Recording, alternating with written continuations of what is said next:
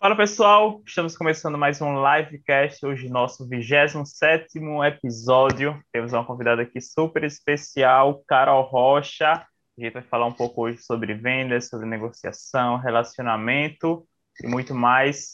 Carol, seja muito bem-vinda. Fique à vontade para se apresentar para o pessoal. Daqui a pouco a gente já vai direto para o nosso papo de hoje.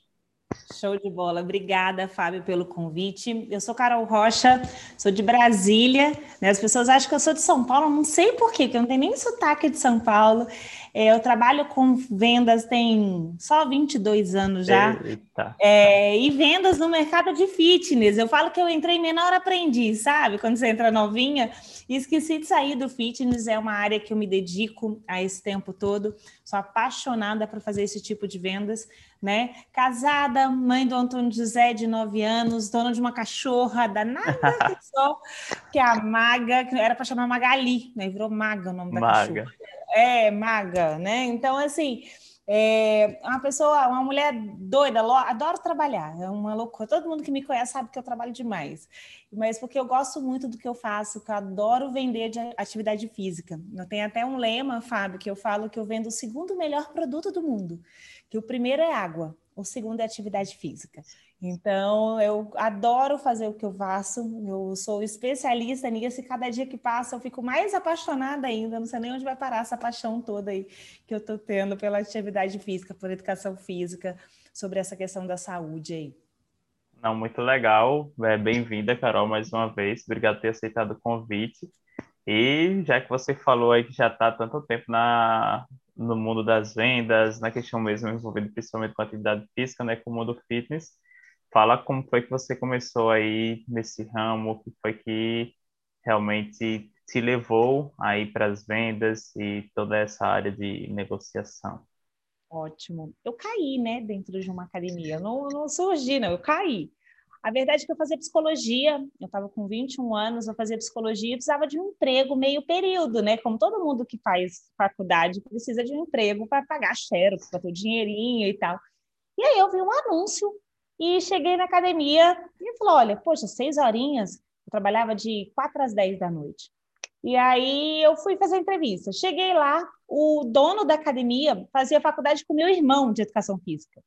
E aí eu vou usar o papo, né? Falar, ah, você deve conhecer meu irmão, meu irmão e tal, não sei o quê. Ele me contratou mais pela simpatia do que pela competência. e aí, quando foi em 1999, eu entrei dentro de uma rede aqui de Brasília que chama Runway, tem até hoje essa rede hoje. Era só uma unidade na época. E aí eu comecei a trabalhar lá, Fábio. Só que assim, da mesma maneira que eu sou uma pessoa que adora trabalhar, eu dava trabalho. Então eu, eu fazia os dois juntos, assim. Eu era muito indisciplinada, eu não queria seguir regras, era muito difícil. Eu fiquei um ano nessa academia e pedi demissão. Falei, não, isso não é para mim, não, quero isso não. Aí eu fiquei um ano tentando arrumar alguma coisa, alguma coisa e nada. Aí volta o cachorrinho, com o rabinho entre as pernas. Falei, ah, me dá mais uma vaga, me dá mais uma chance. E eu voltei. Só que eles falaram assim, Carol, nas vendas nunca mais. Você não pisa na recepção, porque você dá muito trabalho na recepção, fica aqui no escritório. Aí eu fui fazendo trabalho burocrático, Fábio. E aí eu surgiu com passando com o tempo, a, uma das sócias ela queria fazer uma reestruturação da equipe de vendas, aquele negócio do consultor e recepcionista. Sim. Isso lá em 2001, tá? Isso 2001 a gente chegou isso aqui, já tinha em São Paulo e a gente queria trazer para Brasília. E eu falei, cara, eu sempre quis trabalhar com a área de recrutamento em psicologia. Eu falei, cara, deixa eu participar do processo seletivo. Eu adoro fazer recrutamento, eu adorava, porque hoje eu não gosto muito não. Recrutamento, pegar currículo, fazer entrevista, dinâmica, eu adorava aquilo. Ela, claro. E aí eu comecei a fazer, porque eu fazia psicologia e eu queria ir aprendendo infelizmente teve um, uma ocorrência na vida pessoal dela, ela perdeu uma pessoa muito querida, e né, o projeto era para nascer em novembro, para começar com essa equipe nova. A única pessoa que sabia do projeto inteiro, de quem era, quem tinha passado treinamento, quem era, era eu. Então, eles me pegaram, tiraram do escritório e Carol, você é a única que sabe. Toma conta. E eu virei supervisora desse jeito. Eu saí lá do escritório e me tornei supervisora de vendas de uma equipe que eu nunca tinha trabalhado. Eu tinha trabalhado um ano com, com isso, já tinha participado só dos treinamentos. E aí eu falei, tá, já que eu tô aqui mesmo, né? Aí eu tive meu primeiro consultor, meu primeiro treinamento, assim, que foi Flávio Lima. Eu acho que é uma pessoa que eu até hoje tenho uma admiração do caramba, que ele teve uma paciência comigo e ele me ensinou o beabá, o bem básico mesmo, assim, sabe, Fábio? O que é conversão? Como é que é o processo? Quais são as etapas? A importância do BV. E aí eu fui pegando isso e com, quando começou em 2000, isso era 2002 para 2003, se eu não me engano, eu comecei a gostar daquele negócio e fui ficando e fui ficando. 2005 aparece a segunda unidade. Ele falou, Carol, a gente quer que você faça a pré-venda dessa unidade. Eu falei, gente, foram um recorde, a gente colocou mil incapacitados alunos Caramba. antes da abertura, em 2005. Eu trabalhava de domingo a domingo, 12 horas por dia. Eu falei, meu Deus do céu, nunca mais eu quero ser, fazer pré-venda na minha vida.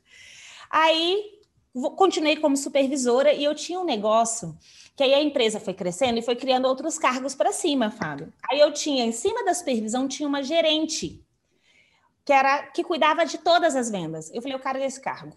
Eu quero esse cargo, eu quero esse cargo, eu quero esse cargo. Aí o que, que eu fazia para ter o cargo? Eu me aproximava da pessoa e aprendia tudo que ela fazia. Aí essa pessoa engravida sai de licença maternidade. Quem é a pessoa que sabia de tudo? Carol. Aí eu saio de supervisora e viro, a gente chama de coordenadora. Aí eu virei coordenadora de unidade. Pronto, tô feliz, cuidava das duas unidades e tal, não sei o quê. Aí criaram-se uma função de gerente de unidade, que cuidava de todo mundo. Eu falei, eu quero esse cargo. Eu quero esse cargo, eu quero esse cargo. O que, que eu fiz de novo? Grudei de novo na gerente, fui aprendendo tudo que a gerente fazia. Ela entrava de férias, o que, que eu fazia? Eu substituía ela. E estava lá, ia aprendendo, ia aprendendo, ia aprendendo. Quando foi 2010, eles abrem a terceira unidade. Aí eu falei, agora é minha vez de virar gerente, eu já estou aqui desde 2001. E eu agora, com esse tempo todo passando por isso, eu vou ser gerente. Aí eles falaram assim, Carol, para você pegar a gerência, tem que fazer pré-venda. Para não, pré-venda de novo não. Aí eu falei, tá bom, vou aceitar, né? Eu vou ganhar o cargo que eu quero. E aí fiz a pré-venda da unidade que a gente fez, que foi do Lago Norte, então também foi um sucesso, não tanto como o primeiro. O primeiro foram 1.500 matrículas, esse foram 600 matrículas antes do primeiro dia. Comecei ali, fiquei 2010, 2011 apaixona e casa. O que, que acontece? Meu marido é transferido para São Luís do Maranhão eu largo tudo, tudo, tudo, tudo e vou embora. E aí eu vou embora para o Maranhão, largo 10 anos de empresa e vou embora. Chego no Maranhão engravido. Aí eu falei, gente, o que, que vai acontecer dessa vida? Aí quando dá 2012, eu volto. No que eu volto, um dos sócios me liga, fala, Carol, você está em Brasília? Eu tô. Então pode voltar para trabalhar para gente. Volto, viro gerente comercial da rede, e aí eu vou crescendo. 2015 eu saio, isso é 2012. 2015 eu saio e aí eu vou para o mercado de imobiliária. Eu vou vender apartamento, Fábio. O que, que tem academia e apartamento a ver? Nada.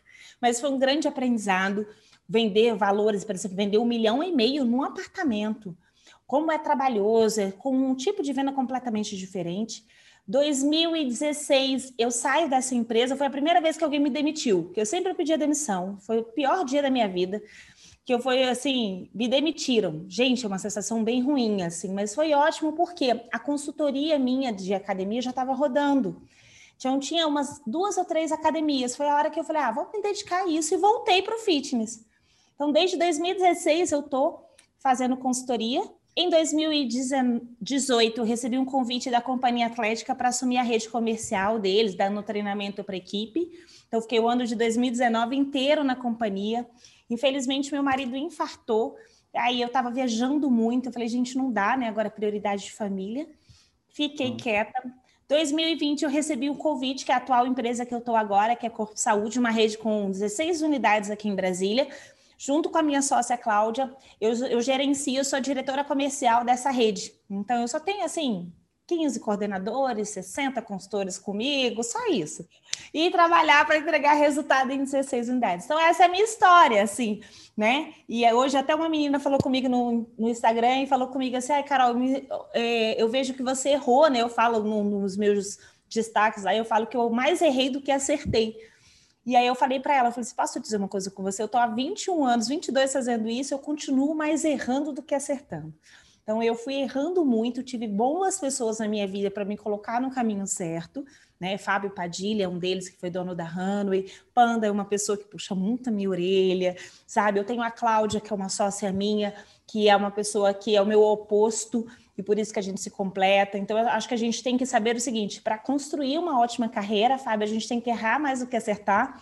Só que a gente não pode errar duas vezes o mesmo erro. Você pode fazer vários erros diferentes durante toda a sua trajetória, mas sabendo que o erro que você teve, aprende e não faz de novo, vai melhorando. Então, acho que o que eu tenho de bagagem hoje são todos os erros que eu tive, eu corrigi e agora eu consigo ensinar para as pessoas, oh, não faz assim que vai dar ruim. Eu já fiz e deu errado. E aí eu consigo antecipar algumas trajetórias, antecipando os erros dela. Então, acho que seria essa mais ou menos a minha história, longa, mas que cabe, que é uma menina que começou lá na recepção para fazer, pegar um dinheirinho e tá mais de 20 anos dentro do mercado de fitness.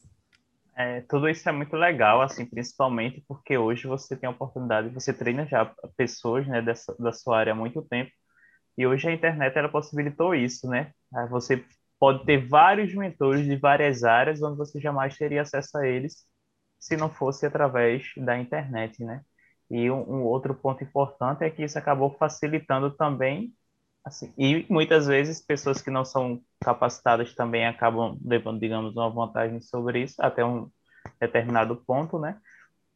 Mas hoje você acaba é, tendo muita oportunidade de crescer, de aprender aqui com as redes sociais, principalmente é, nesse aspecto, porque pegando a carreira de personal trainer mesmo, quando eu me formei, quando eu era estudante mesmo, o que a gente via era a questão na faculdade e as conversas que tinha hoje, que tinham naquele momento, aliás, com pessoas, pessoas mais velhas na sala, mas que não era um treinamento, que não era um curso, é, você acaba observando ali é, o comportamento das outras pessoas, mas hoje não. Hoje você tem um, é, trabalha aí há, como você disse, 22 anos já nessa área, as pessoas conseguem já chegar a você, comprar um curso seu, então vem tudo ali detalhado, vem, como você disse, os erros que você já cometeu, essas pessoas não vão cometer, ou podem cometer se quiserem, né? Porque você já disse que, ó, já fui, fui por aí, então melhor não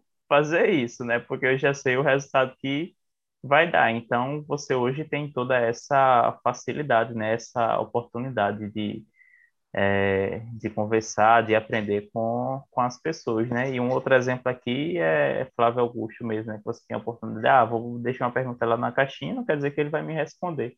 Mas mesmo que ele não responda as suas as outras respostas, que ele dá e você acaba aprendendo ah, com você também, comigo. Então a gente tem hoje realmente aí uma um oceano azul, né, de oportunidades. É, porque assim, quando vamos colocar 10 anos atrás, isso em 2000, é, 2011, 2010, a gente precisava ir para São Paulo. A gente tinha aqui evento em Brasília, com certeza acho que tinha algum congresso aí no Nordeste para a gente ir, mas era esse o único momento que a gente tinha para trocar de conhecimento. Então, para eu sair daqui, eu saía daqui, ia para São Paulo, ficava lá, passava um dia ouvindo para aprender, para chegar aqui e, e deu dúvida, e agora? Não tinha hum. como. Hoje em dia, a gente, o que eu recebo no meu WhatsApp de gente assim, Carol, desculpa, mas você pode me ajudar com essa dúvida? Cara, a gente nunca teve tão próximo de pessoas com tanto conhecimento, com tanto conteúdo. Então, assim, eu tenho algumas pessoas que eu conheço, que eu sou apaixonada, assim, que é o Tiago Concer, Carol Maciola. Eu tenho o WhatsApp da Carol Maciola, ela é uma um nome em questão de vendas, é de varejo, sabe? Ela é psicóloga, trabalha com essa parte de recrutamento e treinamento de equipe de vendas. Eu tenho o WhatsApp dela, um dia desse eu fui mandar uma pergunta para ela, ela, claro, me respondeu ali em cinco minutos. Isso a gente não tinha. Às vezes a gente até tinha por e-mail, né? Vamos pensar quando a gente podia mandar o um e-mail, a pessoa respondia, mas ali era uma coisa mais fria, mas olha quanto conteúdo a gente conseguiu receber durante a pandemia. Lembra aquela enxurrada de lives que a gente recebia? Cara, era Sim. difícil até achar stories assim dos outros se não fosse live, lembra? Que a gente ficava passando assim. Eu que sigo muito academia, cara, o que tinha de live de academia às 19 horas era, era congestionado. Mas ali era, é uma enxurrada, o quanto de conteúdo, uma pílulazinha, gente, que a gente coloca ali, dá um insight para você resolver. Eu acredito que hoje, quem não evolui, Fábio, quem não, quem não cresce, não é porque escolher, não estou dizendo que tem que ser vendas, não, é porque não quer. Porque o que tem de conteúdo gratuito, gente, olha aquele YouTube. Olha que mundo é aquilo. Aquilo ali é uma biblioteca. Lembra que a gente tinha aqui? Isso eu sou velha, tá, gente? E para eu ler um livro que eu não tivesse dinheiro para comprar, eu tinha que andar, ia até uma biblioteca, achar o livro, alugar o livro, aí ela batia um carimbo assim, tinha data para entregar, se você não entregasse, você tinha que ir lá renovar, senão você pagava a multa. Era assim que a gente tinha direito, a gente Era. sabia conteúdo. Se eu quisesse algum um vídeo, eu tinha que comprar o vídeo, um vídeo cassete. Então, assim, o que a gente tem hoje de conteúdo, a pessoa não cresce, não melhora porque não quer. Isso aqui é minha estante, essa parte de cima ali são meus livros de vendas. Entendeu? Tem uns quatro ali que eu ainda nem li. Mas assim, cara, tá aí. Você não precisa gastar. E olha que livro agora é 30 reais. Eu comprava livro na psicologia de 300. Sabe? Tem livro aqui, o, livro do Flávio Augusto é 35, 39 é. reais. Então, assim, não tem desculpa hoje, no mundo que a gente está hoje, de você não ser o melhor no que você faz por conta de falta de conteúdo que o dono tem que investir em mim, que o dono tem que comprar treinamento, o dono não quer pagar isso para mim. Desculpa, com tanta gente que tem aqui, o que não vai faltar, olha esse podcast. Com uma coisa, um bate-papo, mas daqui você pode tirar um insight para você fazer a sua venda ou melhorar algum processo seu. Então, assim, não é por falta de conteúdo que as pessoas não melhoram, é por falta de vontade, eu acredito, né, Fábio? Mas é isso mesmo, e realmente ali, é, como você disse, né, o YouTube é, digamos, hoje, para o momento atual, é o lugar perfeito para você aprender, né? Porque você senta, pode ser no computador, pode ser no celular, você pode colocar na TV assistir no conforto da sua casa, pega o livro ali, o caderno, o livro não, né? Um caderno, um bloco, vai fazendo suas anotações. Eu gosto de estudar assim, né? Eu, e para mim, assim, é, estudar online tem sido muito legal justamente por isso, né? Porque eu tenho a oportunidade de pausar, de gravar, de fazer as anotações, e voltar aí quando tem uma dúvida, às vezes não é possível mandar um WhatsApp, né, como você fez, mas você pode voltar lá no conteúdo, né, isso quantas vezes você realmente quiser. E aproveitando também, Carol, todo esse tempo que você tem, quais foram as principais transformações que você observou no mercado ao longo desses anos e principalmente agora com a questão das redes sociais, agora não, né, já faz um tempo, mas não deixa de ser algo atual da, do impacto que isso causou nas vendas, quais foram as mudanças. Fala um pouco sobre isso. Nosso mercado tem um, um professor Pardal, uma pessoa que eu gosto muito, que é o Fernando. Ah, esqueci o sobrenome dele, vou lembrar. Mas assim, ele é da Terra Science. Ele fala muito sobre isso, que o nosso mercado ainda engatinha, tá? O mercado difícil, a gente acha que está super evoluído, ainda não, a gente engatinha, a gente não tem, no Brasil não deve ter nem 100 anos, nem 60 anos que a gente tem o, o, o fitness como mercado, tá? Eu não estou dizendo como atividade física, correr, o andar, a gente já tem há muito tempo. Mas, assim, o fitness como negócio, ele é muito novo. Não deve ter 60 anos o, o fitness. Se a gente tirar 60 anos de agora, a gente vai colocar em 1960, né? Exatamente, 1960. É, isso, isso. Cara, eu não acredito que em 1960 a gente tinha uma academia de ginástica. Eu vou colocar até 70, 80, vou colocar 70 aí. Então a gente tem 50 anos de fitness, tá? Negócio fitness. 50 anos para você que às vezes é muito novinho, pode ser muita coisa, mas 50 anos não é nada, tá? Pensando no negócio, ele não é nada. Se você olhar na medicina, a medicina tem qual tanto que a gente tem. Então, assim, eu acho que a gente engatinha, a gente está chegando, claro que o mercado é muito mais rápido agora do que 50 anos atrás. Para abrir uma outra academia demorava 10 anos, hoje em dia a gente brota, você abre o olho já tem três ao seu lado. Então, é, é, mais rápido, com, tanta, com tanto conhecimento, tanta tecnologia, com dinheiro, é tudo mais rápido, tá? Mas a gente está engatinhando. Eu gosto de fazer muitas analogias, Fábio, que para mim é o seguinte: o que as farmácias passaram e que estão nesse patamar, a gente está chegando que era o seguinte: farmácia antes era o Zezinho, que era o, o, Zezinho era filho do farmacêutico, que tinha uma farmácia, que todo mundo ia naquela farmácia do Zezinho.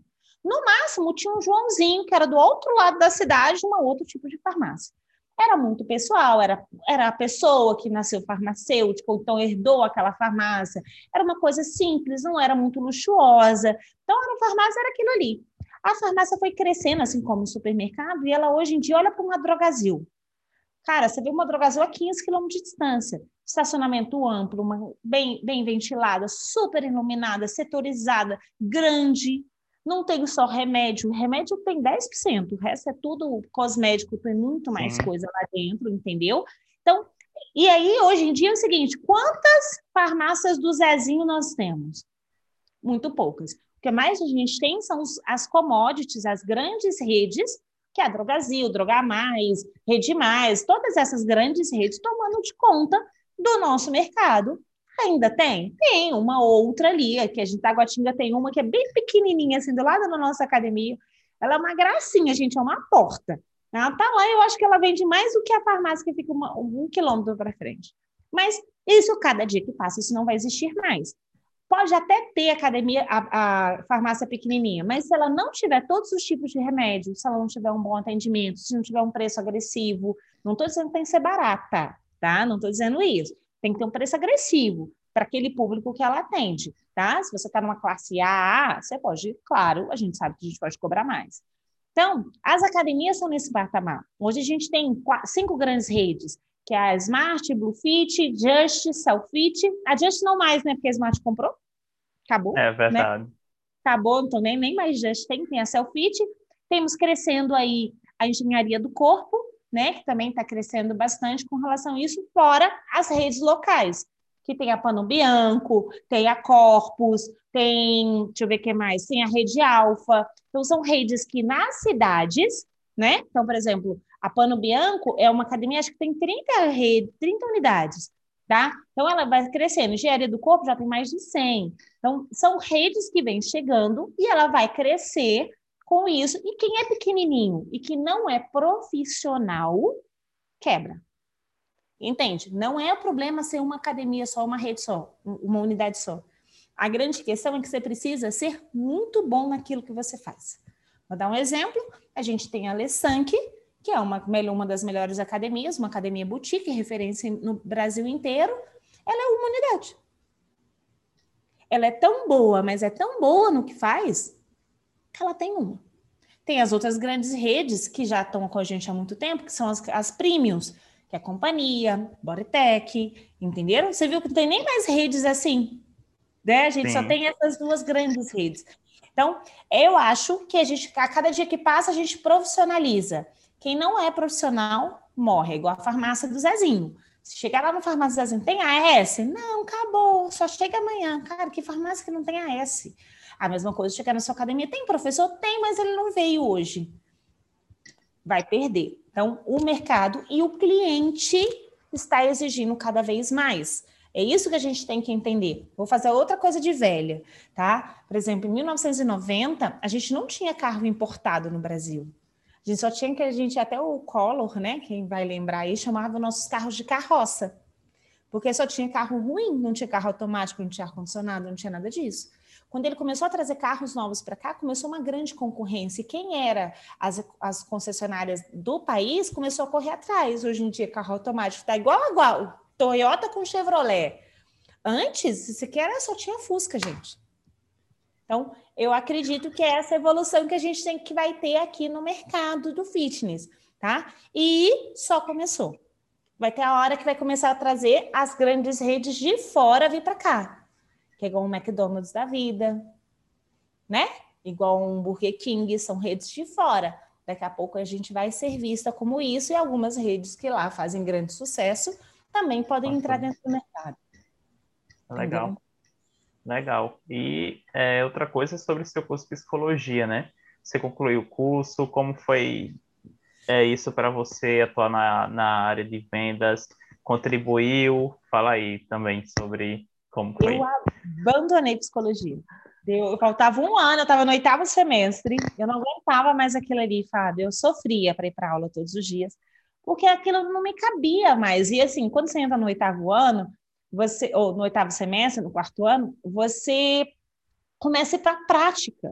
Gente, imagina eu falando desse jeito na terapia. Eu ia falar mais que o paciente, coitado, né?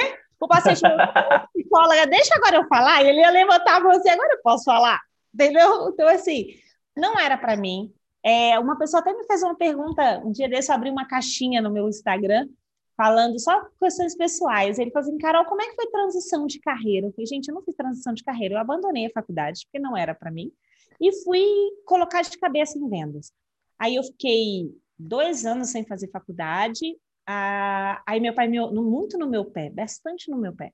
Ele falou: não, você tem que ter um diploma, não é coisa de pai. Aí eu falei: tá bom. Aí eu achei um curso de gestão, aquele tecnólogo de gestão em RH. Falei, ah, vamos fazer isso aqui, porque eu, gosto, eu gostava ainda da área de RH. Da parte de seleção, né, que você falou, e... recrutamento. Mas eu, eu descobri que no RH eu não gosto dessa parte, eu gosto do treinamento. Entendeu? Ah, sim. Eu descobri o meu problema, que eu não gostava de ficar recrutando as pessoas, entendeu? Eu sou uma péssima pessoa para fazer Você gostava isso. de treinar, né? Eu gostava depois que eu contratava a pessoa, eu treinava ela. Aí eu gostava, eu adoro dar treinamento, adoro, adoro, Somos adoro. dois. Aí eu falei, cara, descobri. Aí eu falei, vou fazer gestão de RH. Gente, dois anos que eu perdi tempo na minha vida, mas assim, precisava de um diploma. Fiz, terminei, foi boa, a parte boa. A parte de direito, que a gente aprende muito, né? CLT e tal, isso foi ótimo para mim como gestora. Muita coisa que eu precisava, férias, atestado, demissão, esse tipo de coisa, tá? Mas aí eu fiz, mas a minha vida é estudar vendas, é impressionante. Eu estava até procurando agora nesse início de semestre um MBA em vendas, uma pós-graduação em vendas. É difícil achar. Tem pouquíssimos. Aí eu recebi uma dica da Carol Maciola. Ela, Carol, faz MBA, não, você vai se irritar. Faz os cursos que tem agora. Então, o meu próximo que eu devo investir agora, só ter tempo, é o Sales Club do Thiago Conce. Então, é um curso de são três dias que você fica lá, assim, para mexer com a cabeça que é as áreas que eu estou buscando. E tem outro da Startse também, que também é bem legal, que eu estou buscando. Então, são cursos mais curtos e mais atualizados. Então, essa é a minha área. Mas psicologia, o que, que me ajudou? Muito o olhar e o ouvido. Na psicologia, a gente treina muito isso, né? A gente observar o comportamento das pessoas e a gente ouvir realmente, é uma escuta ativa, que a gente pode ouvir e não entender nada. Mas, assim, algumas palavras gritam um pouco no ouvido do psicólogo que na nossa a gente passa desapercebido. Então, a psicologia me ajudou. Por mais que eu ainda fale muito, quando eu quieto, eu tenho uma escuta, eu tenho uma escuta melhor, assim, sabe? Então, eu tenho uma, uma, um olhar e uma escuta um pouco melhor sobre algumas questões. Isso quando eu estou muito disposta. Eu, tenho uma tendência maior de falar. Mas foi muito bom a psicologia dentro desse sentido. Por quê? Vendas é alguém vendendo para alguém. É. Resumido é isso. Você quer comprar alguma coisa, eu estou querendo vender alguma coisa, a gente está aqui numa discussão, numa conversa. Eu entender e ver os seus comportamentos, a sua postura, o que você fala, o ouvir, vendedor ouve pouco, ele fala muito. Aí então a psicologia conseguiu me dar uma freada, porque eu já sou assim, imagina sem psicologia. Então foi sensacional para mim dentro desse sentido eu aprender, ouvir e escutar melhor dentro do processo de vendas, da gestão também. Eu era péssima gestora. Então, assim, também dentro da gestão me ajudou muito. E aproveitando também, quais são os erros que você. Você falou aí de, de muitos erros, né? Que você cometeu muitos erros. Quais foram os erros, assim, que você acredita foram, digamos, os principais e que você hoje vê depois de tanto tempo que ainda muitas pessoas acabam cometendo e prejudicando todo o processo e muitas vezes a pessoa que já chegou ali diz não, eu estava, digamos, pronta para comprar, acabou com o pé atrás por conta do, desses erros. É.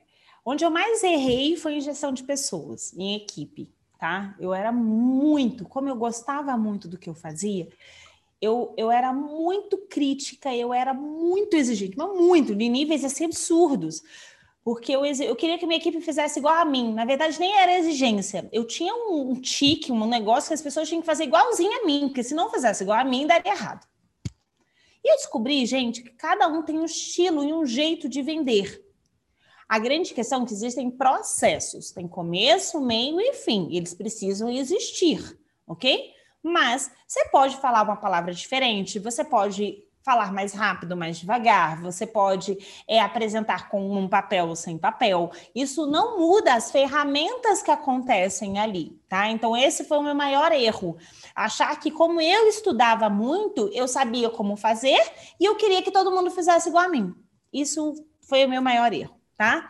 E eu não sabia dar feedback, eu chamava a atenção da minha equipe na frente de todo mundo, onde eu mais errei, tá? Segunda coisa que eu errei muito, eu falhava muito em dar feedback para cliente. Não, não, tá bom, Fábio, eu vou pegar amanhã, eu te ligo. Cri, cri. Cara, eu perdia muito credibilidade com os meus clientes em momentos de negociação porque eu não dava feedback não dava devolutiva para o meu cliente. Não, não, tá bom, daqui a pouco eu te ligo, tá? Uhum. E eu não ligava para o cliente, Fábio. Eu estava meio numa negociação, que como eu já estava como supervisora, eu já pegava casos assim, eram quatro pessoas da família, era numa situação, eu simplesmente esquecia da negociação. E eram valores que, imagina, quatro mensalidades de uma vez Sim. só, quatro é um valor maior do que um consultor fazer uma por uma. Então, assim, eu falhava muito nisso com o cliente. Quando eu voltava, cara, eu já tinha perdido metade da minha credibilidade. Então, isso foi muito ruim para mim. Eu ainda falho nisso, e aí eu preciso fazer alguns lembretes, algumas coisinhas, pra... ou então eu já resolvo, ou eu já coloco, não, isso aqui eu tenho que fazer logo, tá? Esse era muito ruim, foi com, com relação a isso. Eu sou desorganizada ainda, graças a Deus que eu tenho um jardim, mas eu era mais ainda. E aí eu perdi as coisas. Então, tanto tempo para o cliente, como tempo para minha equipe, como outros pares, assim, tinha uma pessoa que é para mim, nossa, coitada dessa pessoa, tá? E o meu maior defeito, eu sou muito teimosa, mas muito teimosa, mas muito teimosa. E aí eu tenho um problema que a teimosia na negociação, ela se torna um é meio que ego, sabe? Não vou fazer porque eu não quero. Eu podia fazer, mas eu não queria fazer para não mostrar que eu estava perdendo aquele negócio. Então, eu deixava o ego ser mais forte do que o ganha-ganha. Entendeu? Então, assim, o cliente estava ali, eu tentava fazer alguma coisa, mas eu bati o pé que tinha que ser 110 e o cliente me pedia 109, eu não abria a mão. O que, é o real? Que Isso eu sou muito, eu sou ainda muito teimosa. Disso tudo ainda sou tudo, tá? Mudei, mas eu tô melhorando. Assim, não é que eu seja uma santa hoje, não, mas eu reconheço isso como erros e eu tento melhorar a cada dia. Mas essa teimosia minha era um problema, é ainda um problema, mas eu tento lidar com ela, eu sou mais flexível, mas isso eu já também perdi muito, mas muito com equipe, com, com cliente. Eu coloco os dois porque assim, os dois têm um peso muito grande para mim. Porque não se faz nada em venda se você não tem uma equipe do seu lado. Supervisor nenhum, coordenador nenhum, Fábio, aguenta abrir academia seis, ficar até meia-noite, 11 horas da noite, fazer todas as vendas, fazer todos os atendimentos. Sem uma equipe do seu lado, você não é ninguém. Eu acho que o supervisor é igual técnico de futebol. Ele não entra para o jogo. Ele não entra em campo. Ele é o cara que fica do lado de fora e dá os caminhos. Vai para cá, coloca isso, tira aquele, põe aquele. Mas quem faz gol quem ganha o jogo, quem ganha o campeonato é a equipe. Eu posso estar junto, mas assim, eu não faço um gol. Então não adianta eu, eu, eu querer agradar o cliente e esquecer da minha equipe. Não, não, não, não, não tem equipe de sucesso, não tem empresa de sucesso em vendas quando isso acontece. É impossível.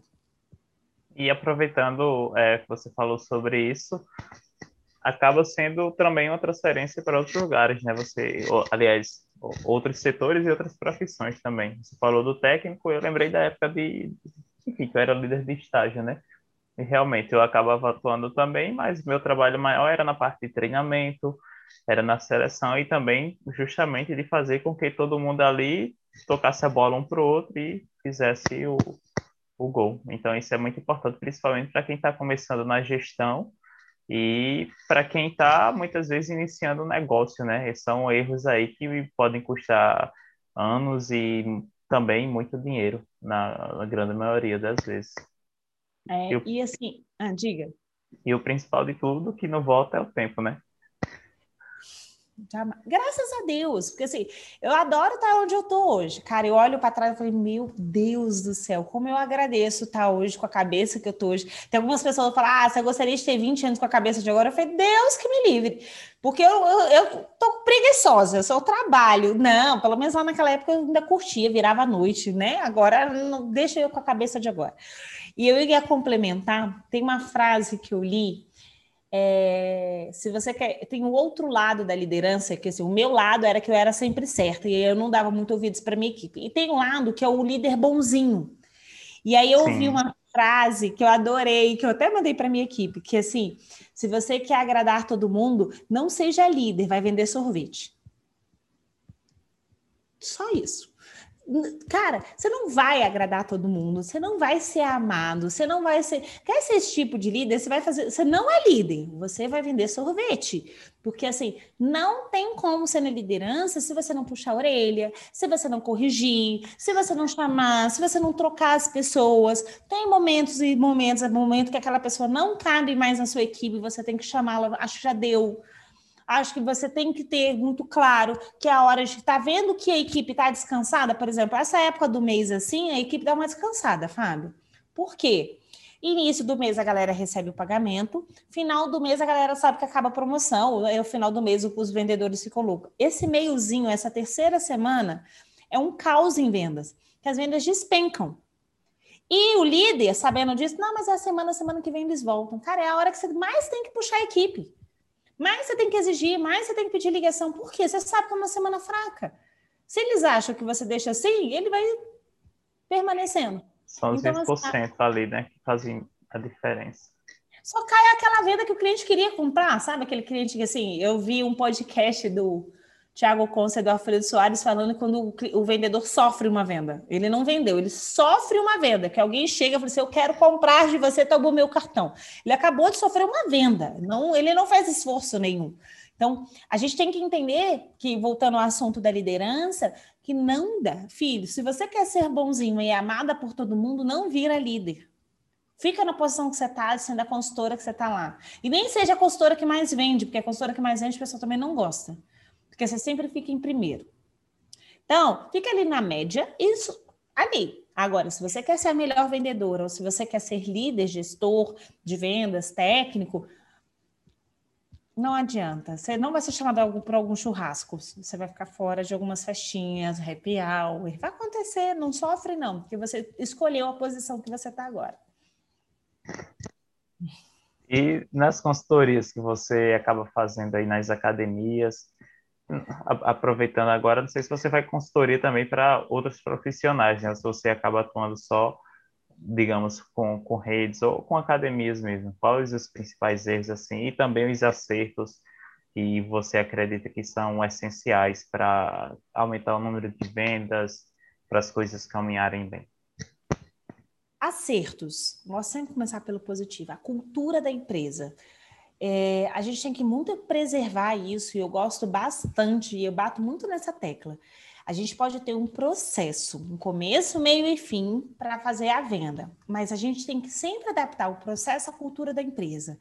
Então, assim, fortaleça, muitas vezes a gente tem aquilo, nem é percebido como cultura, e ele é muito positivo, porque é o jeitinho daquela academia de ser. Sabe aquele cara do churrasquinho, cachorro quente que a gente come, um restaurante que a gente sempre vai? Ali, o jeito daquela empresa e que você sempre vai naquele lugar é a cultura daquele lugar que faz com que você fique ali, porque é o jeito de atendimento, é a forma de resolver os problemas, aquela cultura. É, tem muita coisa boa ali, entendeu? Então, assim, fortaleça essa cultura se for algo realmente bom, porque se for uma cultura que não é legal, é muito raro, muito difícil, Fábio. Eu teve entrado numa empresa onde a cultura seja muito deturpada. Eu tinha alguns comportamentos que fugiam, mas cultura não. Graças a Deus eu sempre peguei empresas com uma cultura muito legal, de parceria, de trabalho, sabe? Acho legal, tá? Então esses são os acertos. Dois, é, o conhecimento do cliente. Eu bato muito na tecla e eu falo isso. A pessoa que menos conhece a sua empresa sou eu. A sua consultora que está no balcão, que conhece a dona Mariazinha, conhece não sei quem, né? ela conhece muito bem o seu cliente, muito mais do que eu. Então, eu tenho que validar o meu processo junto com essa cultura para que a gente faça o melhor para o cliente. Sempre tem que ser assim. Quando o dono tem essa visão de que a gente vai pegar o que existe, colocar uma melhoria, meio que assim, eu tenho um carro, eu vou tunar o meu carro mas ele vai continuar sendo um carro, um exemplo, é um Fusca. Ele vai continuar sendo Fusca. Ele não vai virar uma Mercedes-Benz. Só que ele vai ficar tunado, ele vai ficar com o motor legal, ele vai ter maior arrancada. Porque eu coloquei algumas ferramentas dentro desse carro que melhorou ele. Tem que ter muito claro isso. Quando o dono tem isso, é muito legal. A gente evolui muito rápido. Que ele entende que aquilo ali é só mais uma ferramenta e não é um transformador, um prilim pim pim que vai mudar tudo tá? Então, tem essa questão que a gente precisa ter claro, que são os, quando, onde eu mais tive sucesso. Eu, tive, eu fiz um trabalho numa academia em Goiânia, que é a Flex. É uma academia de referência, uma das melhores academias de Goiânia, tá? Se não a melhor, tá? Tem Boritec lá e a Boritec não tem a excelência que ele tem, só para você terem uma ideia. E lá ele me ensinou muito isso. Tem uma cultura de aprendizado, tem uma cultura de foco no cliente, tem uma cultura de excelência, de ser os primeiros, absurda. O que, que ele precisava? Cara, eu preciso melhorar a venda, eu preciso só profissionalizar, porque era muito amador. Quando eu entrei, a gente começou a fazer o trabalho de processo de vendas, não foi para mudar aquela cultura, mas para trazer uma profissionalização e uma padronização entre duas unidades. Então, quando o dono tem muito claro que quer ficar ótimo, achar que a gente é limpo em tirar um Fusca para Mercedes não rola, tá? Os maiores erros, tá? É a questão da a equipe de vendas manda na recepção. Tem que ter um dono, tem que ter alguém que bate no peito, aqui quem manda sou eu. Não estou dizendo que precisa ser grosseiro, tá? É só para uma maneira de a gente Sim. entender. Precisa ter alguém que dite as regras e não é a consultora mais antiga. Não é a que mais vende. Não é aquela que decidiu que é ela que vai fazer desse jeito e assim vai. A gente tem que entender que nós, como empresa e profissionalizada, ela tem que ter um padrão. Onde eu mais tive dificuldade é, eu não vou fazer isso, eu vendo mesmo, esse treinamento eu nem vou no treinamento. Essa pessoa não tem que continuar na sua empresa. Isso para mim é o seguinte: quem não vai nos treinamentos se recusa, não fica trabalhando comigo. Por quê? Treinamento é conhecimento. Você tem que melhorar no que você. Ah, mas eu já sei tudo. Você já sabe, você devia bater meta 14 todos os meses. Você não bate meta 14 todos os meses. Então, vamos aprender, vamos aprender, vamos aprender até a gente cansar. Até a gente, ao ponto de a gente falar assim, não tem mais nada do que aprender. E eu duvido. Então, o maior erro que eu tive e a maior dificuldade na consultoria é pegar a equipe que se acha dona do balcão. Ela que dita as regras, ela que funciona. Eu tive uma academia, Fábio, que eu ia, passava dois dias, era em Goiânia, passava dois dias. Quando eu voltava, voltava tudo que era antes. Aí, uma semana depois, eu voltava. Eu falava, ficava, gastava dois dias e vinha embora. Gastava dois dias e nada mudava. Eu falei assim: não dá. Acho que a gente tem que encerrar aqui agora. Ele, por quê? Porque eu sou, incompetente. Quem dita as regras na sua empresa são elas, e elas não querem, e você não quer mudar isso. Então a gente vai parar por aqui, você está gastando seu tempo e dinheiro, o seu dinheiro e eu estou gastando meu tempo. Então, isso não evolui quando a consultora de venda fala, mas eu sempre fiz assim, sempre deu certo. Ok, eu não vou mudar o seu jeito de fazer, mas a gente vai colocar uma ferramenta nova onde você vai vender 20, 30% a mais. Então, esse é um problema. E o pior, acho que até pior do que esse, Fábio, achar que treinamento é milagroso. É a mesma coisa de eu treinar com o Fábio, personal, fazer um treino de perna e eu só achar que eu sou Graciane Barbosa. É a mesma coisa. É a me... Gente, você coloca suas meninas num treinamento seis horas, oito horas. Ela sempre fez de um jeito. Aí você acha que em oito horas, com alguém falando no ouvido dela, ela vai virar a melhor vendedora do mundo? É igual eu fazer um treino com o Fábio, por mais que o Fábio seja o melhor treinador, melhor personal do mundo, com a melhor série de perna, eu vou fazer uma única vez e vou sair gostosa igual a Graciane. Não funciona assim.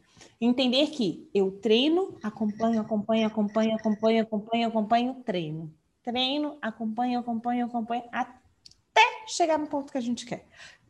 Então, uma das coisas que hoje nas minhas consultorias, eu estou até sem agenda, porque eu estou fazendo com essa, eu só estou com esse contrato. Quando eu, eu, a partir, se eu abrir uma agenda dessa vida, eu não, ah, não faço mais treinamento para a equipe de vendas. Eu trabalho gestão. Eu vou ensinar tanto a gestão, tanto a gestão que ele vai treinar a equipe e vai acompanhar para que o negócio aconteça. Um treinamento de seis horas só abre cabeça, só dá insight, ele não muda comportamento. Se você quer mudar comportamento, tem que ser feito, tem que ser feito pelas pessoas dentro de casa. E para você, assim, quais foram os momentos mais difíceis e os momentos mais legais nessa trajetória? Meu momento mais difícil nessa trajetória. Eu tive uma perda muito grande dentro dessa rede aqui de Brasília, o André Padilha, que era um, um, grande. Ele era o cara que pensou a rede, ele que pensava, ele construía as unidades. Felizmente, ele faleceu em 2014. Estava treinando dentro da academia, foi muito difícil. Esse, esse dia marcou, assim, foi muito difícil para gente, porque era uma pessoa de grande referência. Ele que trazia o jeito ser de Hanway, assim, sabe? Então, a morte dele foi muito difícil para gente, muito, muito, muito complicado mesmo, porque a gente comecei em chão. Aquele dia realmente marcou muito, né? Eu tive outros, mas é impossível ter essa comparação de perder uma pessoa com tanto brilhantismo, uma pessoa com uma, tanta cabeça. Eu acredito que se ele não tivesse falecido, eu estava trabalhando com ele até hoje. Ainda falo isso.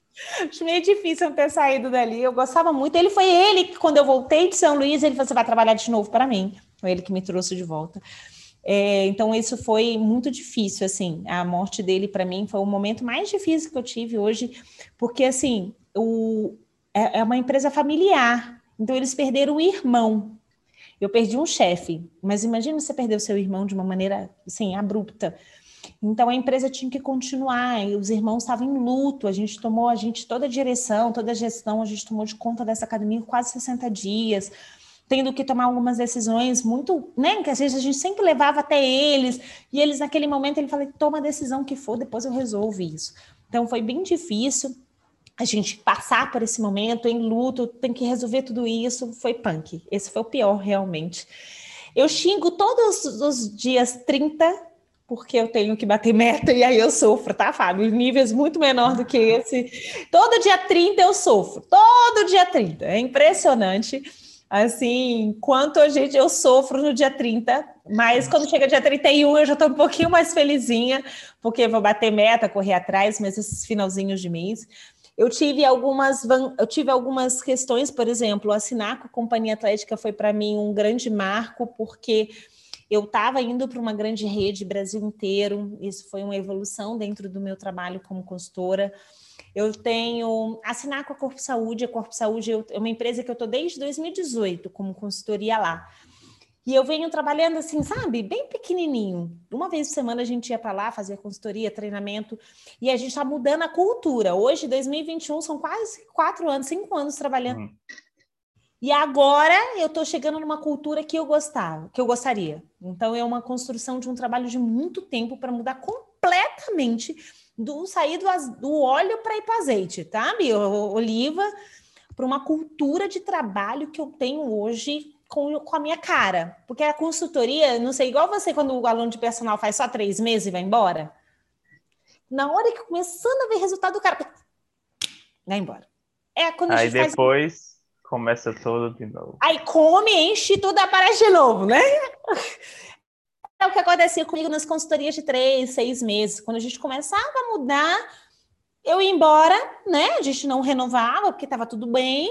Quando eu voltava, estava um caos. Tem uma, re... uma academia aqui que eu já trabalhei nela duas vezes. Na terceira vez que ele me chamou, eu falei, tá, isso, isso, isso está funcionando. Ele não. Eu falei, ah, não vou fazer mais não. Chega, porque eu já fiz isso duas vezes, não vou fazer a terceira. Então, já cansei. Então, assim, na consultoria, quando a gente ter, ter tempo para mudar a empresa, mudar a cultura, mudar as pessoas, colocar a gestão do jeito que você quer, ah, é, é lindo de ver. Assim, hoje, hoje eu colho alguns frutos, graças a Deus, desse trabalho. Se deixar. 2020 era para eu bater um recorde, mas aí veio a pandemia e bagunçou minha vida.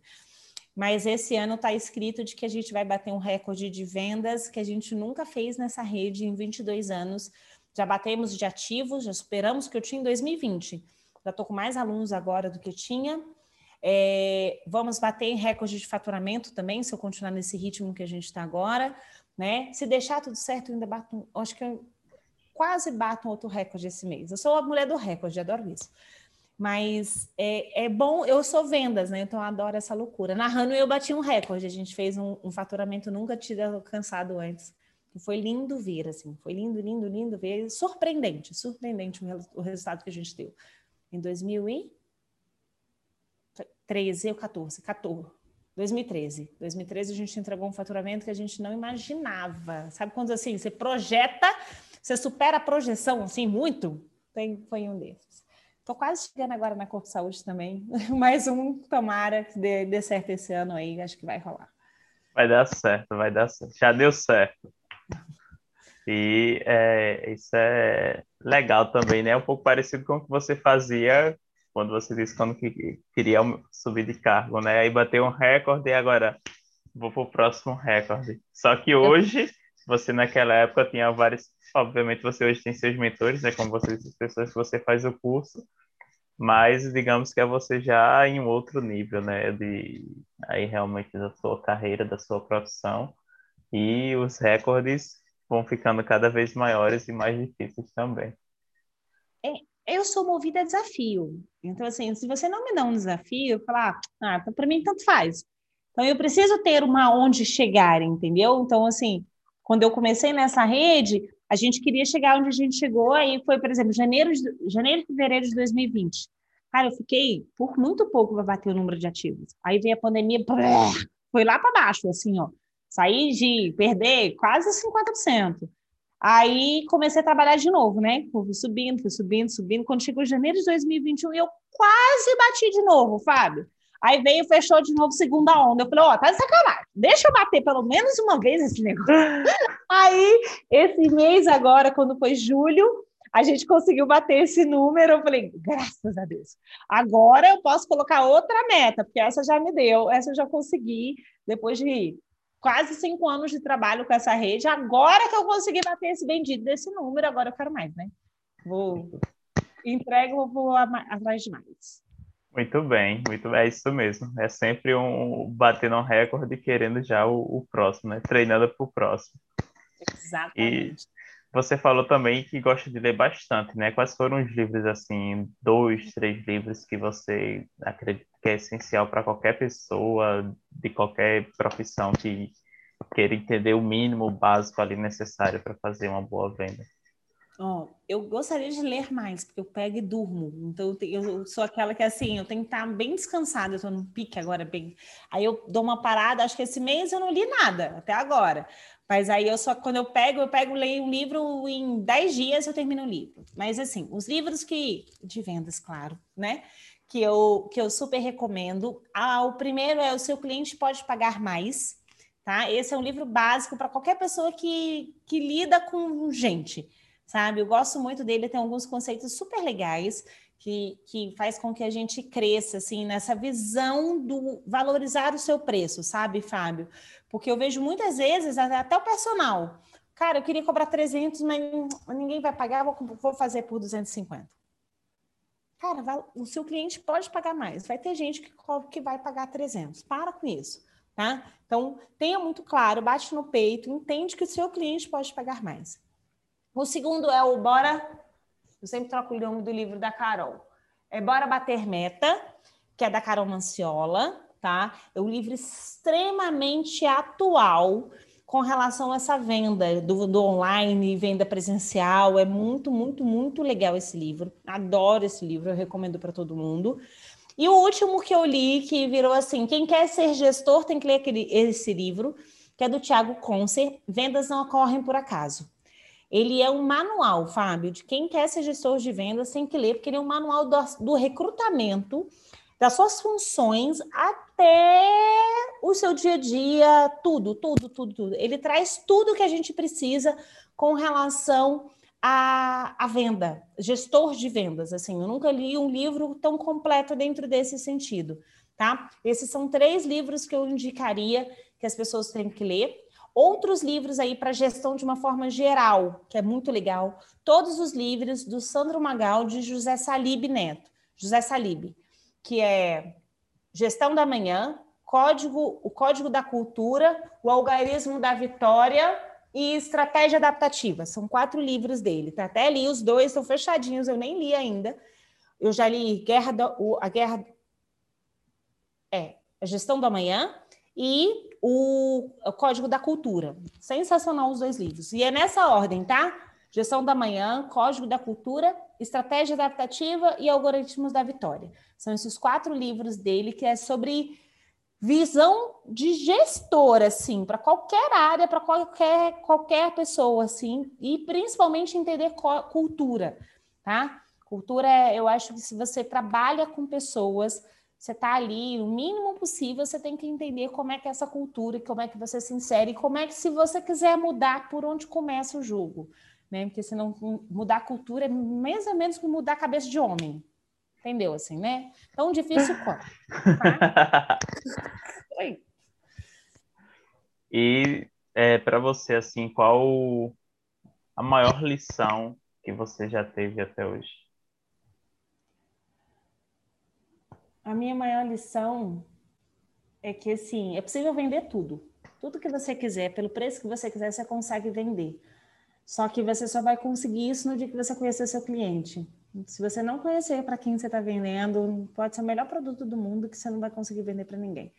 Então, assim, eu acho que as pessoas têm muito vergonha de vender, às vezes até o personal. Eu falo, cara, você vende seu serviço. Então, assim, personal, bate no peito, você é um vendedor do seu serviço, da sua prestação. Entende que é possível sim, mas você não vai vender para todo mundo. Você precisa encontrar as pessoas certas para quem você vai vender. A minha maior lição é essa: a gente não vende porque é bom o meu serviço, é porque a pessoa certa para o serviço certo. Acho que a minha lição seria isso se fosse pensando em vendas. Se eu pensar em profissional, é... quem corre consegue. Quem não está parado, sabe? Quem está vendo um papel no chão e não pega aquele papel, quem não, quem não vê uma oportunidade não corre atrás, quem espera. O Fábio Padilha, que é uma pessoa que é uma, uma pessoa muito importante na minha vida, ele fala que muita gente quer ganhar a medalha antes de correr a corrida.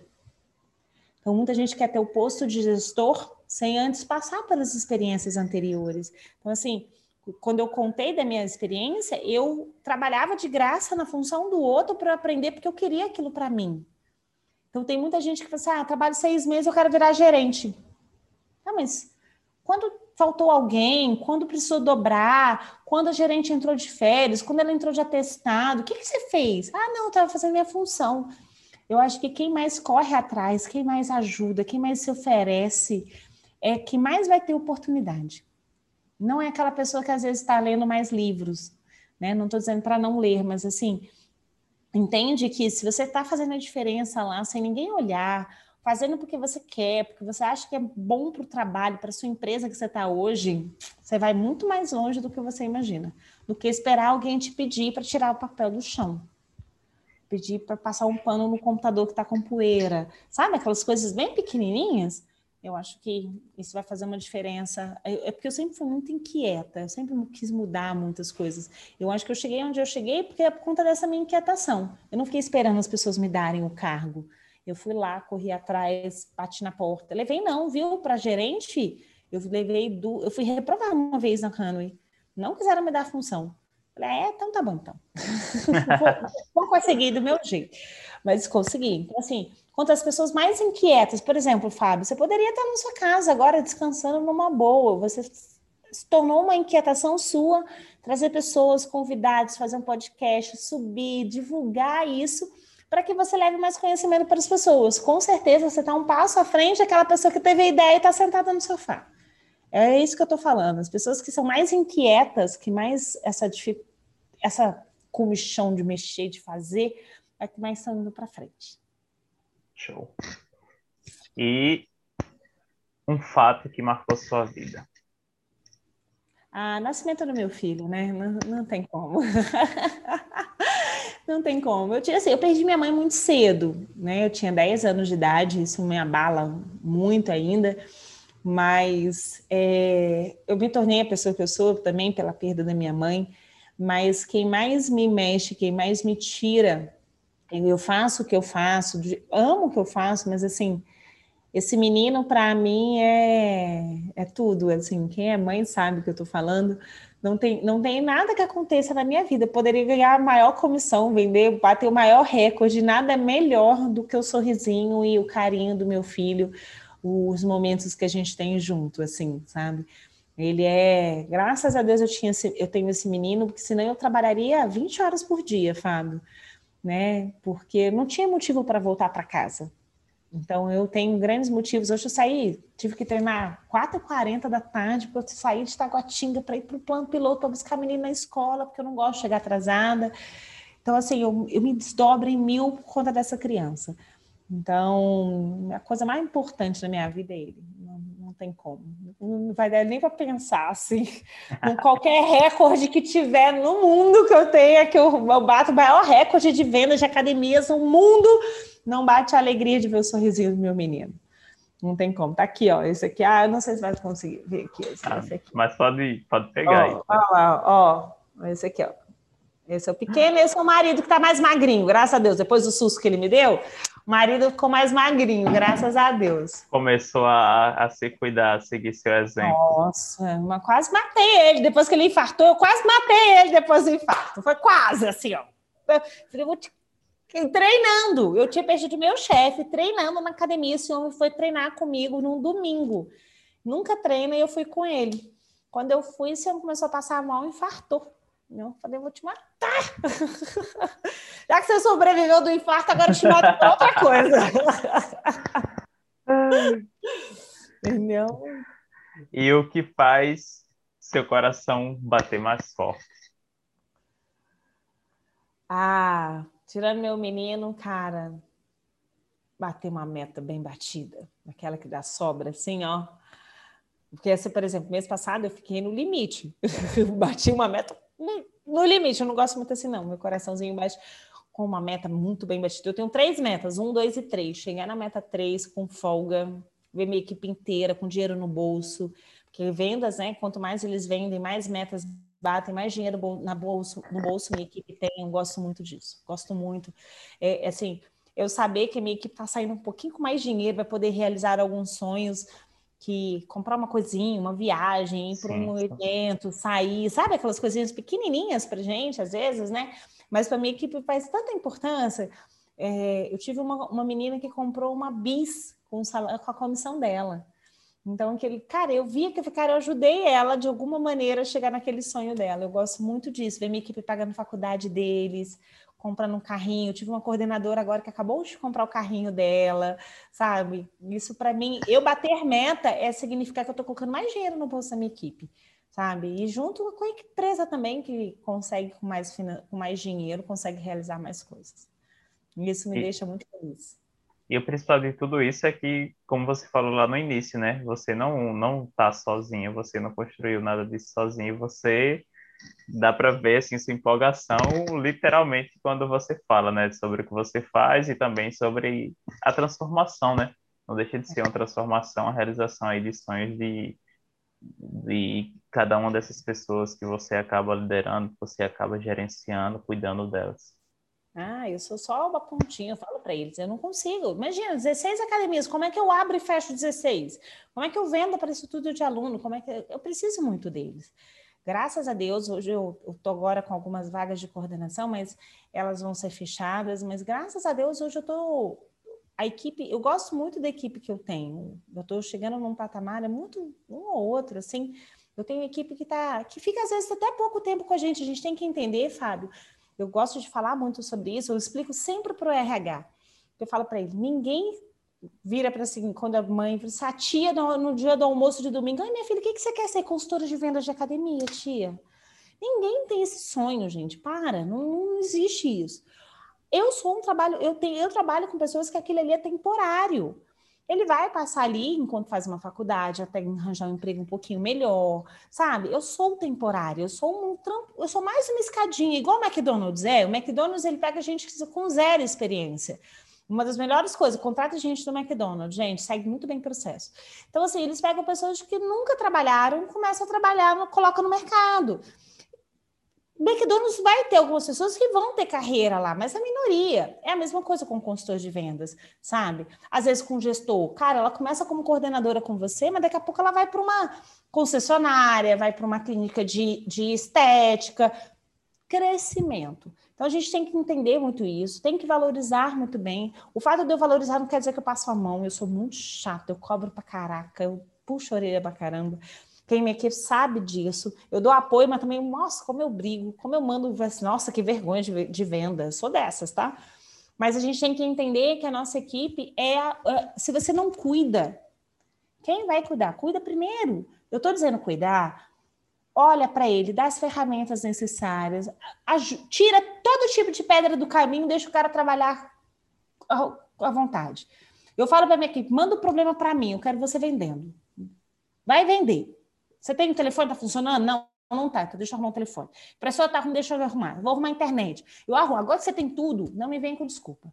Agora eu quero o máximo de você nesse sentido. Aí é, vem a cobrança em cima. Entendeu? Então, cuida da sua, equipe, dá o que você puder, não estou dizendo que tem que ser sempre o melhor, dá o que você puder, trabalha, dá apoio, aí depois você cobra. Normalmente a gente faz o contrário. A gente cobra, depois a gente fica dando apoio. Aí não, normalmente não dá certo. Entendeu? Mas cuida, eles são bonzinhos. Dá vontade de matar alguns, tá? Eu falo. Vou matar! Vou matar essa criatura, mas tem outros não. Outros eu sou uma fufa. Tem muita gente boa, tá, gente? Tem muita gente boa no mercado, muita gente desempregada, tá? Ajudem, acho que tem bastante gente aí. Troca também, tá? Quando tá dando certo, manda pra rua, traz outro. É isso mesmo. Não tem o que fazer, não, né? Se você não. quer liderar ali, é o exemplo, é a cobrança, e quem está ali precisa ser maduro o suficiente para saber que a cobrança né, não é algo que vai ser ruim para ele, mas sim que é necessário para que ele evolua, para que ele cresça e que dê novos passos dentro da sua carreira, da profissão que ele escolheu. É, e Fábio, por exemplo, eu tive agora uma situação que é o que eu falo, eu até falei para a Cláudia, que eu chamo ela de Jardim, que é a minha sócia. Falou, não vou selecionar mais ninguém, não. Porque eu fiz duas seleções para uma mesma vaga e eu fiz só besteira. As duas pessoas não estavam. A primeira não estava afim de trabalhar. O salário para ela era o suficiente. Para mim isso não funciona. Tá ali, o salário é o mínimo que você vai receber. Você tem que correr atrás da sua bonificação. O segundo, no treinamento ele já chegava atrasado. Aí eu sentei com a criaturinha e falei: olha, você chegou atrasado, seu horário de abertura, você não pode atrasar, tá bom? Tá bom. Você que se compromete? Comprometo. Vou chegar na hora, vou. Gente, na segunda vez o menino chegou com uma hora e cinco de atraso. A academia abria às seis e chegou às sete da manhã. Aí eu virei para ele e falei assim: eu só não demiti ele na hora porque eu não tinha ninguém para colocar. Eu falei: olha só, a próxima vez que você atrasar, você tá na rua, você tá entendendo? Tô. Você sabe, você nem me avisou. Ai, desculpa. Dois dias depois, ele atrasou de novo 40 minutos. Cara, você não tá afim. Desculpa, se você não consegue chegar no horário para abrir uma academia, não se propõe a isso, entendeu? Então, não, obrigada. Chega. Mas tem muita gente, graças a Deus, eu consegui na terceira, na terceira tentativa, eu consegui agora uma menina muito boa, que está me dando resultado. E tem gente de muito tempo, não está dando resultado? Troca dá uma fala, conversa, não é assim, cheguei beijo, tchau, não. Conversa, dá um feedback, pede melhora, dá treinamento. De novo, dá suporte para depois você trocar. Porque, gente, quando você troca, você descobre tanta gente boa. Tem uns ruins, igual esse que eu contratei. Mas tem as pessoas boas também. Tem muita gente boa. Tô com uma leva boa entrando aí né, com gás, com uma vontade, que tá legal. Sabe? Tem muita gente com experiência aí, que a academia fechando sabe? Que não tem emprego, está precisando. Você pode dar uma reciclada na sua equipe. Não fica com gente ruim, não. Tem coisa pior do mundo que é trabalhar com consultor que não está afim de vender. Perde tempo e dinheiro. E, Carol, quem são as pessoas que inspiram você? Ai, vamos lá. Nossa. Vou falar pessoas que eu conheço. Tem uma, outras, mas que são muito distantes. Eu acho que não, não chega a esse ponto, não. Panda é uma pessoa ele, ele me tira da zona de conforto constantemente. Eu converso com ele achando que eu estou arrasando. Ele, ah, mas você só está fazendo isso? Eu estou fazendo isso, isso, isso, isso, isso, isso. Ai, isso chato, tá bom, entendi. Eu sou uma meleca do celular. Então, assim, Panda. Panda eu gosto muito. É uma pessoa que a gente conversa às vezes, mas quando conversa, são conversas muito boas. É uma pessoa que torce por mim, é uma pessoa que eu torço muito por ele, que eu gosto, eu gosto muito dele. Tá? Então, eu admiro muito a pessoa que ele é, de onde ele saiu, o que, que ele construiu. São poucas pessoas que constroem legados, né? A gente, pessoas passam, tem muita gente que passa. Ele está deixando um legado aí, não é de hoje. Eu acho que já tem há 10 anos falando sobre isso e permanece firme, tá? É uma pessoa que, bastante. Uma pessoa que me inspira é meu pai. Meu pai ficou aí, criou, perdi minha mãe cedo, criou três meninos. É um homem que Educação era a base de tudo, era professor. Ele é professor, né? Ele é uma pessoa extremamente bem-humorada. Tá passando por um problema agora, meu pai tá com Alzheimer, né? Então ele tá numa outra ele entra no mundinho dele ali, é uma doença difícil, né, para quem está de fora. Para ele, ele vai viver nos momentos dele, mas ele é impressionante o quanto que o humor dele varia pouco, por mais que a doença ainda tenha alguns picos assim. Ele é uma pessoa extremamente bem-humorada. Era, meu pai era impressionante dentro desse sentido, continua sendo nas limitações dele hoje, mas o que o meu pai construiu, sabe, pensando na vida dele, de onde ele saiu, de tudo, é uma pessoa muito grande. Eu tenho um irmão mais velho que ele me inspira, ele me irrita e inspira ao mesmo tempo. Que ele, ele tem um jeito completo, ele é meu oposto por completo, assim. Mas ele é uma pessoa que, que é muito centrado, ele é muito sério, ele tem muito, ele é muito certo das coisas que ele faz, às vezes ele é muito bruto, até a forma de falar, mas ele é uma pessoa que é muito, sabe, ele é meio que uma cópia do meu pai dentro desse sentido da construção, das coisas que ele fez, sabe? Ele, a gente é muito diferente, eu discordo muito com ele, mas ele é uma pessoa que eu não poderia deixar de citar, assim, pelo, pela forma que ele faz as coisas, sabe? Ele, do, do jeito que ele faz, eu gosto do jeito que ele faz. Não faria, mas eu acho bonito de se ver, tá? Acho que seriam essas pessoas, assim, Jardim, eu vou colocar por último, Jardim, minha sócia. Se alguém trabalha, se alguém acha que eu trabalho, é porque não viu Cláudio Jardim trabalhando. Então, assim, é, é enlouquecedor o quanto aquela mulher é batalhadora, quanto ela corre atrás, quando ela sabe o lugar dela, como ela conquista as pessoas. Hoje ela foi, infelizmente a gente perdeu um coordenador, hoje foi enterro dele hoje. E aí eu não fui ao enterro, não sou muito, é um lugar que me deixa muito triste. E aí ela, eu falei, Jardim, você pode ir? Eu fico aqui, eu cuido do restante, você vai? Ela vou e foi batendo peito, falou sobre no local da empresa, que a gente não tinha um outro representante para falar ali, e ela toma de conta, assim, é uma mulher que cada dia que passa eu só admiro, uma pessoa que se eu falar, ah, eu tô cansada, eu falo, nossa, posso dizer que eu tô cansada, Jardim trabalhou 10 horas mais do que eu, deixa eu levantar, vamos embora. pessoa que topa as mesmas, as mais, mais topa as minhas loucuras, sabia? Depois meu marido é ela. mais ótimo, né? São sócios que, como você disse, se complementam, né? Um é o post, mas. Ela tá lá, duvido que ela deve ter ido embora. Nove e meia, duvido que ela tenha ido embora ainda, deve estar trabalhando. E amanhã vai abrir unidade às seis horas da manhã, porque a gente está sem uma coordenadora. Então a gente está nessa, nessa loucurinha aí, mas é uma pessoa que eu não poderia deixar nunca, nunca, nunca de citar, do, do, do prazer que eu tenho de tê-la na minha vida, no meu trabalho. E para a gente fechar, uma frase ou uma palavra que representa você. Ah, se todo vendedor estudasse como médico, seria milionário. Tiago Concer. Entendeu? Se todo vendedor estudasse igual um médico, seria milionário. Então, se a gente deixasse de achar que vendas é uma coisa mambembe, qualquer um faz, aquele empreguinho quando ninguém sabe fazendo venda, que eu pensei que fosse, eu fui trabalhar com vendas sem saber nunca ter vendido. Mas depois que a gente entra e se torna profissional dessa área, se você souber fazer o que você sabe fazer, você vai se tornar milionário, vai ganhar muito dinheiro. Então, é, estuda, vendas não é coisa. É fácil vender, é, gente, tá? Não é difícil, não, mas para você ganhar dinheiro e saber fazer isso com uma, com uma profissionalização que exige o cargo, é para poucos. Até que a gente vê pouquíssimas pessoas. O Flávio, como você falou, o Flávio Augusto, ele é mais vendedor do que empresário, né? Então, ele é um grande exemplo de uma pessoa que vendas anda. Se abrir a caixinha dele, você vai ver que ele fala muito sobre venda, né? Ele ensina sobre vendas. Então, acho que é por aí. Então, Thiago Concer é um cara que eu gosto muito. Então, me diga, me mostra um vendedor que estudou como médico que eu te mostraria um milionário. Carol, muito obrigado pelo papo de hoje, muito obrigado por sua presença. Se quiser, fique à vontade para deixar uma outra mensagem, uma outra mensagem pessoal. Gente, só agradecer, Fábio, adorei. Nossa, nem vi o tempo passando, que eu tô olhando aqui, já tem mais de uma hora que a gente está conversando. Se deixa, deixa eu falar para você ver o que, que acontece.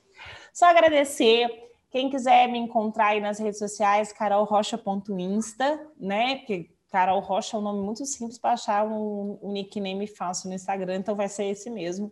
Então ficou carolrocha.insta, tá? Você me encontra lá. É, lá você consegue meus contatos para me falar, eu falo muito sobre isso. Adoro, quem quiser ir, eu sempre tenho uma turma que eu não sei quando eu vou abrir agora, que é de vendendo pelo WhatsApp. Eu adoro, sou especialista em venda pelo WhatsApp, que não é só mandar mensagem, tá? Você tem que saber vender por ele. Então, é a minha especialidade dentro de vendas, a minha especialidade é pelo WhatsApp, tá? É, que mais pessoas, principalmente educação física, eu bato muito isso, eu participei da, do MBA do Panda, eu falei, a gente tem que, o, o personal ele tem que estudar fisiologia como ele tem que estudar vendas como ele estuda fisiologia. Vocês mais se vendem do que trabalham com relação a isso, porque assim, a cada aula que você está dando, a cada contato, a cada direct que chega até você, as ali é uma oportunidade de vendas. Então, para quem é personal, eu adoraria ter vocês mais vendedores. O Panda é muito vendedor. Então, olha aquele homem e vê o quanto que ele vende, né? Então, assim, é... entendam isso, né? Que a venda faz parte do nosso dia a dia, todo mundo vende. Estudem um pouco, comecem Perguntem, pode mandar pergunta para mim a hora que vocês quiserem, porque a venda anda no, no, dia a dia. Quem presta serviço, alguém tem que vender. Se não é ser você, vai ter que ser uma recepcionista, alguém que vai fazer isso por você. E ela tem que saber utilizar técnicas nesse mercado, cada dia que passa, mais concorrido, tá? Não vai diminuir o número de academia, gente, só vai aumentar. O que estava parado de expansão de grandes redes só vai aumentar. Quem tem dinheiro, quem estava ali querendo abrir sua academia, segurou um pouquinho, vai voltar. O mercado vai se aquecer e quem é bom não perde mercado para ninguém. Pensa nisso. Quem é bom não perde mercado. Tá bom, Fábio? Só agradecer o convite. Fico super à vontade de mandar aí outros. A gente vai fazer um prazer participar com você. Com certeza. Esse é o primeiro. Virão muitos outros. Em breve a gente marca novamente. Mas muito obrigado, Carol, mais uma vez. Muito feliz por ter você aqui hoje, por, pela conversa, por tudo. E é isso, pessoal. Nos vemos no próximo livecast. Abraço para vocês e até a próxima.